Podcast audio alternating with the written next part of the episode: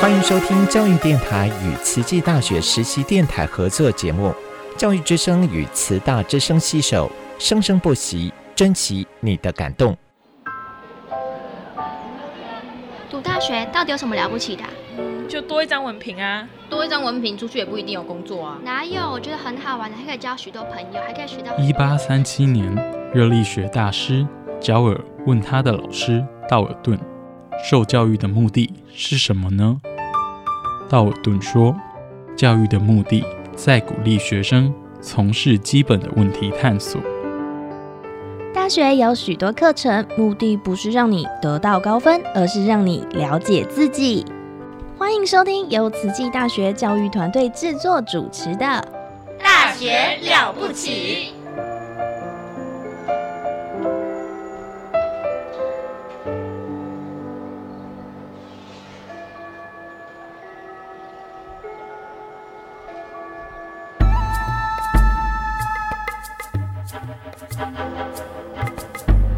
大学之道，守谦之道。十年树木，百年树人，传道授业，济世爱人，热情永不退。邀你空中来相会。您现在收听的是优质好节目《大学之道》。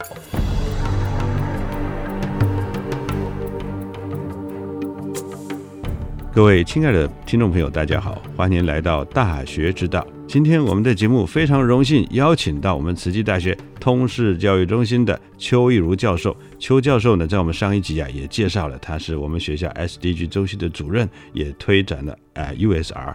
同时呢，哇，他的这个通识开的课程啊也是非常叫好叫座，哇，能够把整个呃水资源系统啊带到社区，那甚至于呢能够为社区或为学校做出非常非常和谐共生的一些哦有智慧的运用。邱老师，我们跟大家打个招呼好吗？好，主持人好，各位听众朋友大家好。是这边呢，呃，跟邱老师呢这个请教一下哦。我知道邱老师在大爱台的人文讲堂当中有一场演讲哦，是经济问题大自然有解，非常的精彩哦。人类面临的问题太多了，但是我们常常呢，对于大自然或者是整个宇宙哦，怎么说大乾坤哈，我们好像就是一个瞎子在摸象。那如何从更全面的角度来看待事情呢？这边我们邀请邱主任来跟大家分享一下。哎，邱主任，好，是的，那其实呃，我们现在人类真的面临到很多问题。我我个人认为，它这些问题它背后呈现的是一个我们思考事物的一个方式可能有问题的，而呃导向一个我们集体的这个所面临到的经济啊、环境还有社会的等等的问题哈。那呃，刚刚主持人有谈到，就是我曾经分享过一个呃经济的问题，大自然有解。大自然跟经济有什么关系呢？其实呃，我会都会鼓励大家仔细去想一个问题，就是说老天爷如何经营一块土地？今天如果有一片荒地在那边，你放着都不要去管它，好，那老天爷会怎么经营它？我们常会看到一片荒地，哎，刚开始就会开始长草。然后，如果五年后、十年后，哇，这个草呢，这越长越高，不止越长越高，一些灌木也在也进来了。可能十年后呢，哇，可能树都进来了。二十年后、三十年后，它就变成一座茂密的森林。是。而这个森林里面呢，它又养了很多的各种的昆虫啊、鸟类啦、爬虫动物啊，哈，乃至于甚至于哺乳动物都都都进来了。是。那也就是说，你会慢慢发现，观你可以观察到一件事情。你看到从一片荒地变成一座茂密的森林，其实在这过程中，老天爷他很努力的让用很有限的资源来养活这么多的众生。是是。而比方这片荒地，它的水呢，就只是用头顶上面的雨水，它的这些营养物质啊，这些矿物质啊，养分就只是它地地底下而已。嗯。但就只有用这样的资源，老天爷会努力的让。越来越多的众生能够用这个很有限的资源，但是却活得非常的好，非常的协调。是，但是我们想想看，我们的经济越发展，能够养活的人越多还是越少呢？嗯，实际上很遗憾的，我们经济越发展，能够养活的人越来越少。是，随着 AI 跟机器人时代来临，很多工作，嗯，每创造一个新的工作，就会有四个。旧的工作被消灭掉。而这些问题，我们并没有去从很根本的角度来思考。同时间，我们消耗的资源呢，却越来越多。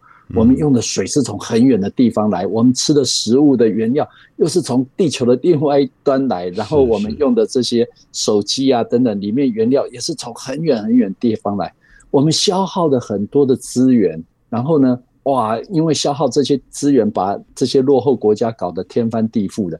但是我们最后整个能够养的人却越来越少，这个是非常奇怪的事情。是，所以到底是什么问题，什么地方出问题？那我们就要回过头来，来学学老天爷他如何来经营一块土地。而在这里，我们学习到哪些是可以应用在我们的经济领域里面。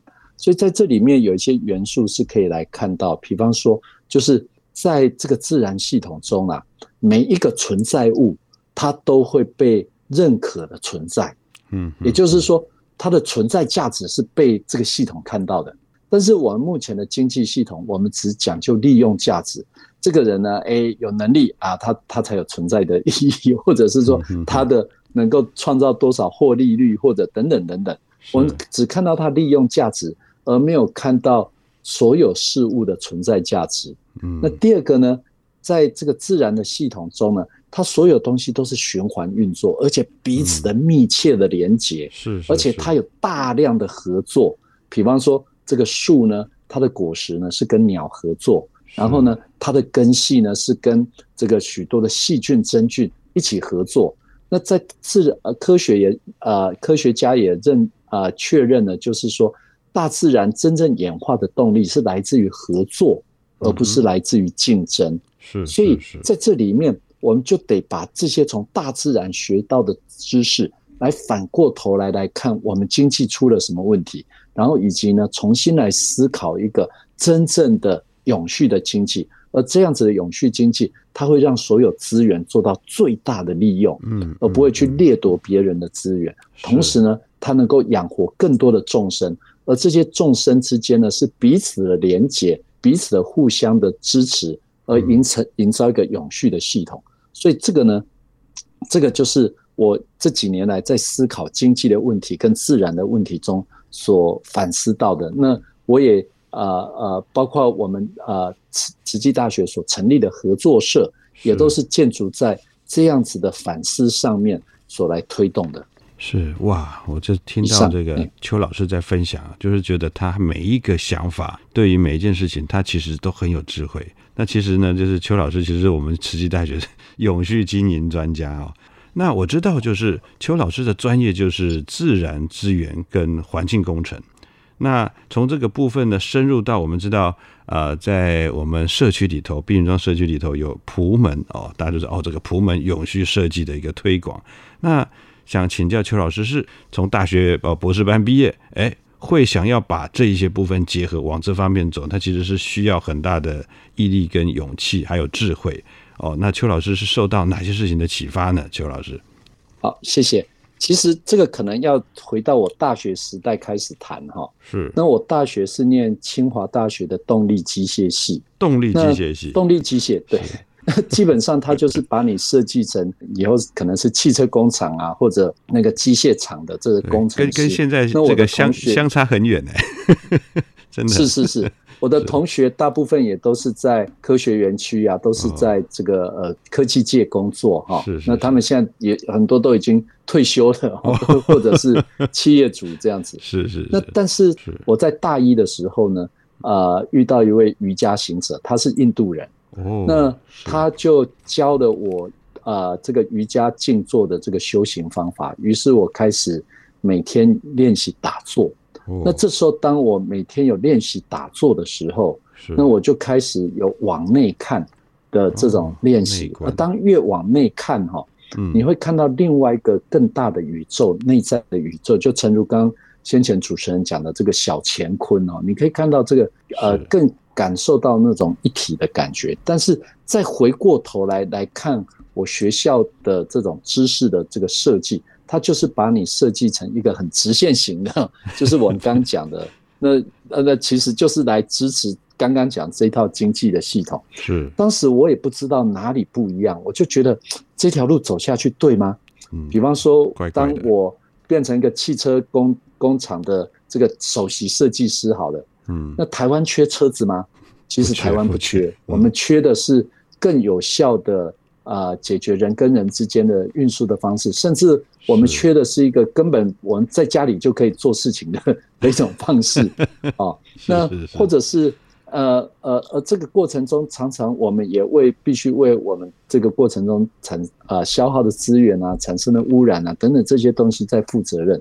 嗯，所以也因为有这个静坐中的体验哈，那但是我又找不到答案，所以我花了几年在。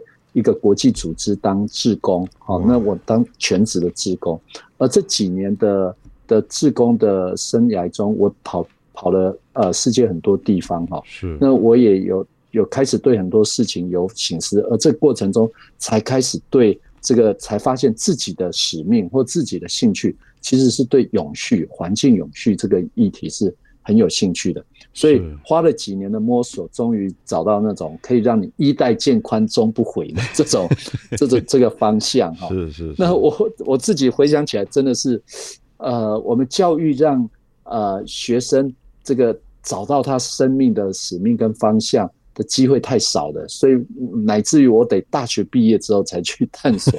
啊，不管怎样，总是找到就是好事嘛。是是。那所以后来我就。回到学校继续念硕士，然后几年后又念博士，但是觉得还是不够，因为念的这些东西啊，顶多帮政府部门做做报告啊，做做研究。但是如果真的没有入人心或者入人的生活的话，这个世界还是照这样子在做。嗯，那而这个过程中，我也学习到普门永续设计。普门永续设计它很特别的是，它把这种永续设计的责任跟能力。从所谓的专家的身上拉回到每一个人的身上。呃，普门永续设计的一个创始者，他讲说，全世界所有大大小小的问题，哈，几乎都可以在你后院找到答案。哇！比方说粮食 啊，粮食的议题，哎，你可以透过后院来种植食物啊。然后这个废弃物的问题，你后院可以做堆肥啊，然后形成一个循环。哎，你可以来收集雨水啊，你可以来。透过你的后院跟很多邻居交流啊、分享啊、社区货币等等等等，很多的问题其实就是你的后院就可以解决。所以基本上它就是把永续入人心以及入人的生活。所以这就是为什么后来我就不喜欢在做这些政府的这些案子啊等等，而我我就开始觉得要把图门永续设计呢来推广，而且让。更多的不管是同学或者是民众来参与，那这个是呃这样子的因缘。哇，我觉得邱邱主任你非常非常有智慧耶！这些过程当中，其实一步一步的哦，好像就是要成就某一件事情来来做努力，然后再来呢，您毕业之后还去这个组织里头做全职的志工，哇，真的是很佩服你！那个全职志工你做了几年呐？哎，大概做了五年，那我妈妈也哭了五年，五年呢，太太了不起！你知道这个这个五年，如果说是这样子在竹科园区五年呢，那恐怕可以赚很多钱哈，非常多钱。但是邱主任愿意用他的生命这五年去为他自己的生命找解答，也为整个环境去找一个答案。我觉得这五年，呃，对他来讲。是一个很重要、很重要的一个，我们说转凡为圣啊，所以这也就是有这样的经历哈，我也可以呃，让我在教学的过程中更能够接受那些想法很奇怪的学生，因为我自己就是想法很奇怪的学生，我也会鼓励学生呢，勇敢的去找寻他自己内在的价值，然后在一个呃。呃，对的方向上去尝试，去找到老天爷给他的天赋。是，哎，那与其我大学之后再去找，呃，宁可我鼓励他们早点去找，后续的成本不会那么高。对，越早 越早去找会越好。就是老天爷哈，每一个人出生，老天爷就赏你一口饭吃，只是我们不知道老天爷啊，他赏的是哪一口饭，必须要我们自己去啊去面对，而且自己一步一步的去去做衡量啊，而且去尝试，才知道说，哎，这个是老天爷赏我的这一口饭。那是什么因缘让你来到慈济大学来任教的呢？那呃，后来当然我呃大学毕业之后五年的全职生涯，然后继续念硕士，然后工作博士，然后这个过程中结婚生子。那当初会来花莲哈，其实呃跟我的孩子是蛮有关系的。那我自己的老大呢，他是有点呃，就是所谓雅斯伯格症。那从师长的角度来看，他非常非常皮。那但是从我的角度来看的话，他是需要一个更大的空间去探索。那在我那之前是住在台北，台北的这个环境，它其实。不太适合一个这种活体力活力充沛，然后敢挑战很多事情的的这样子的一个孩子的一个探索的空间。所以那时候我就想说，那这样我们要有更大的空间，那就来花莲吧。所以就是从从从这样啊是这样子的动机，一开始是这样动机来花莲。嗯，但是没想到花莲呢，真正得到更大的空间的不是我儿子。还是，而且反而是我，因为呢，在台北呢，其实很多事情都已经规规划好了啊。那那你该做什么？反正就是你，你就只能像一个大机器中的一个小螺丝钉。嗯。那但是呢，在花莲呢，却有很多地方是可以着力的。所以我也在这里呃邀请呃呃我们线上的同学或者是师长哦，在花莲其实很多地方是可以。让你展现出一些不一样的，甚至超越你的所学。比方说，在花莲有这些更多的农业的议题，是在你城市里面是碰触不到的。是。那在花莲里面有很多部落的议题，嗯，还有在这里面呢，有很多其实是反而更需要更多的人去关注，更多的人去投入。而在这些投入跟关注的过程中呢，你会让你自己的价值更加的展现。而在这过程中，你也更加。找到自己要什么，所以我也有经验带学生啊进入部落或进入农业等等。哎，学生他后来就以后他就要走农业，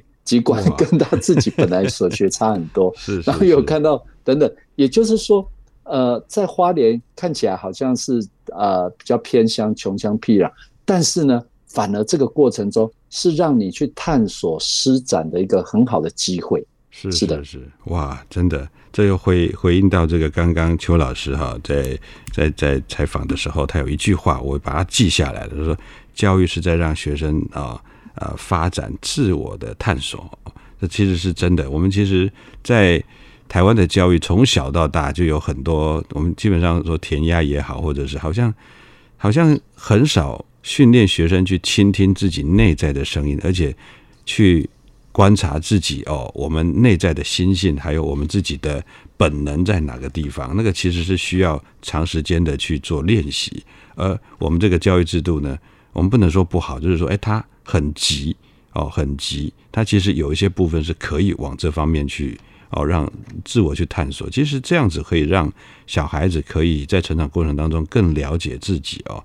那这就让我想到说，我们当年。我记得我当年读博士班，我们叫大一国文哦。我我后来我在高师大，那教着教着呢，后来我就变成很多科系的系主任都说：“哎，我这个系不让何坤义老师来教大一国文。”你知道为什么吗？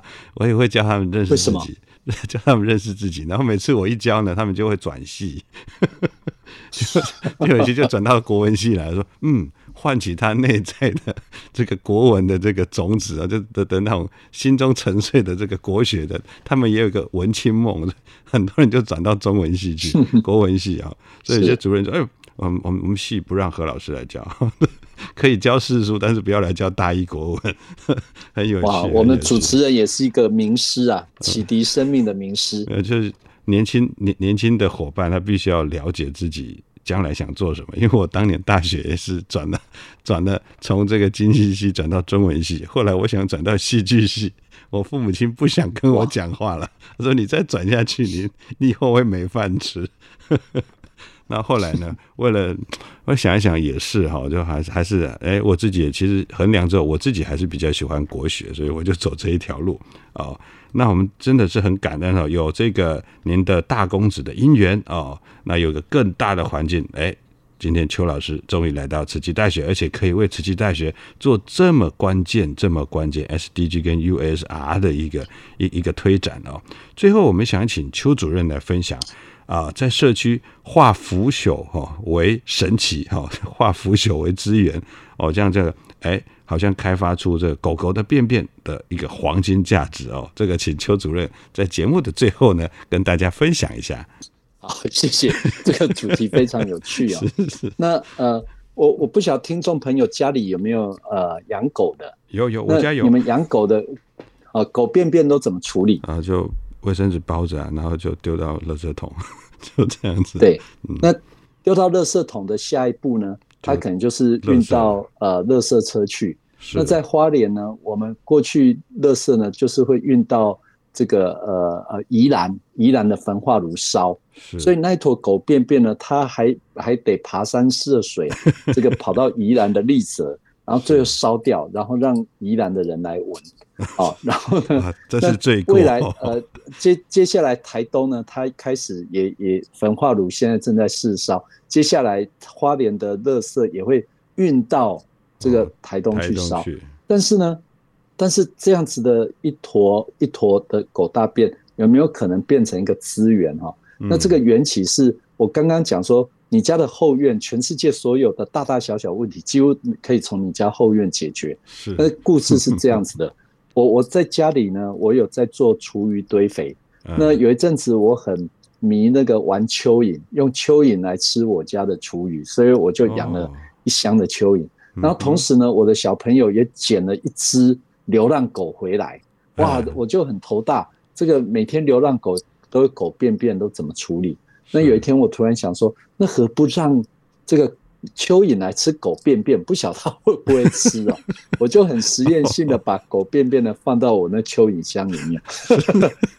那其实大自然里面，他们就是这样子吃的。是是是。那刚开始呢，蚯蚓可能那浓度太高，它没有马上吃。浓度太高。到后来它习惯之后，越吃越快，越吃越快。真的吗？后来呢，连我这个放下去之后呢，这个很快就吃完了，还不够吃。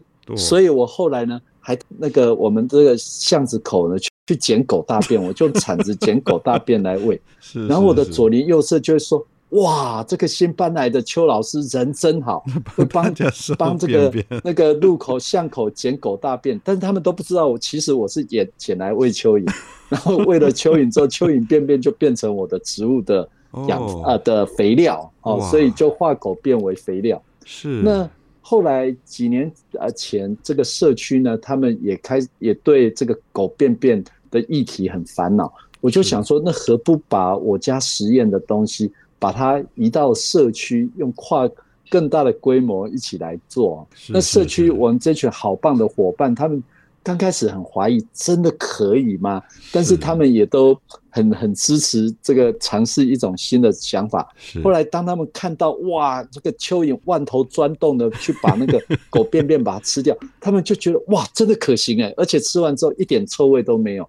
于是呢，他们就开始发展了好几代的。社区的狗狗便便塔，因为不同的使用也遇到遇不同的问题，所以就不同的不断的调整，不断的调整。是。那我最后讲一个故事哈，是如何这个这样子的从后院去引发一个一个这个涟漪的效应那在社区里面，他常常会做一些呃交流分享。那有一次，从龙潭的的一个社区的组织呢，他们游览车来到花莲，然后来参访我们的社区，嗯，然后他就把那个社区所做的这个狗狗便便塔买组回去。那我们社区的理事主席、理事长就问他说：“诶，你你为什么要买回去？”他说：“当我看到这个东西呀，它让我人生整个大改变。”嗯，那就是很好奇为什么？他说：“我每天早上起来，我的门口呢。”都会有那个邻居的狗呢，在我门口这个便便，然后我每天的情绪都非常的不好。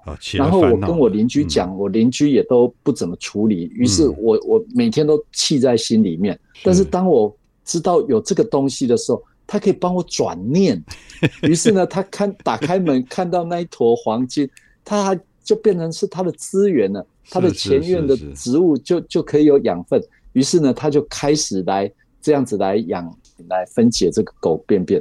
那所以他他要他要讲的是，透过社区里面哈，我们大家把处理狗狗狗便便变成一个美美的仪式的时候，这时候人跟动物的关系就改变了。很多人很讨厌狗，就是因为有狗便便。但当狗便便是一种资源的时候，这时候呢，这个你看事情的角度也会开始改变。所以狗狗便便塔。呃，我很高兴变成许多人转念的一个契机。哇，邱主任，邱主任真是个菩萨。其实呢，真的，你知道家里面哦，你知道住透天的，你的门打开哦，有时候这个大门啊，或者是车库，哎呀，就是外面就是有狗便便，也是觉得哦，我们因为我们自己也养狗嘛，哈，那就只能就是也知道这个狗狗它它也没办法，它习惯了哈，它们它可能蛮喜欢这个地方的，因为它有区域性，在这边它就哎。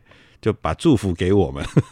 哦，但是有时候会起，真的会起烦恼的，就是这样捡来捡去，哦，哇，这个邱主任这个黄金塔 哦，哇，真的真的可以让很多很多这个苦恼的人呐，能够马上转念，这是真的是胜造七级浮屠啊，真的是太了不起了。哎，非常感恩啊，邱主任今天来跟我们啊分享到，你看他就像小叮当一样，永远有这个妙点子哦。你看用蚯蚓就可以来转念哦，做一个哎黄金塔，实在是太棒了啊！今天节目呢，哇，也是一样，咻一下又到了尾声了啊。大学之道，非常感恩您的收听，我们下周空中再相会，我是何坤义，感恩您，拜拜，拜拜，拜拜。因为你烈阳中不曾畏惧不怕痛，让我拥抱光和热，亲爱的人可以守候。因为你黑暗中让我们安心入梦，不眠不休守护着我们，坚持岗位到最后。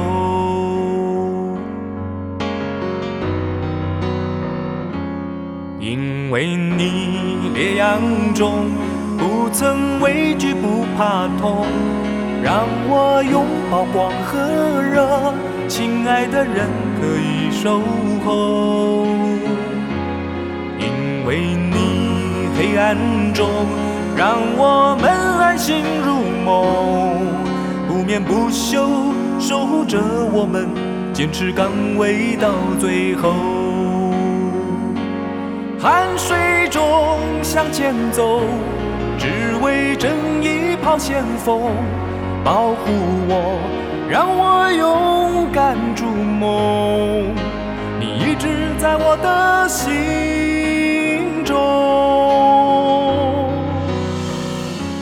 谢谢你陪着我，在社会每个角落，守候爱无怨无忧。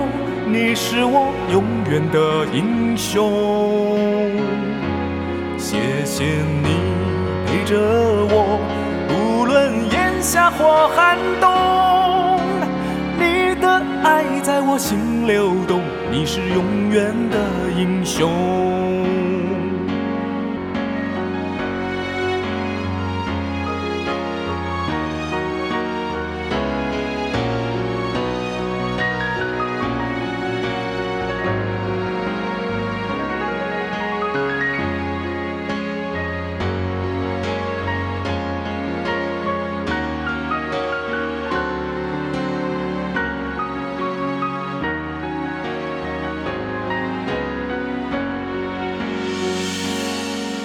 为你烈阳中不曾畏惧不怕痛，让我拥抱光和热，亲爱的人可以守候。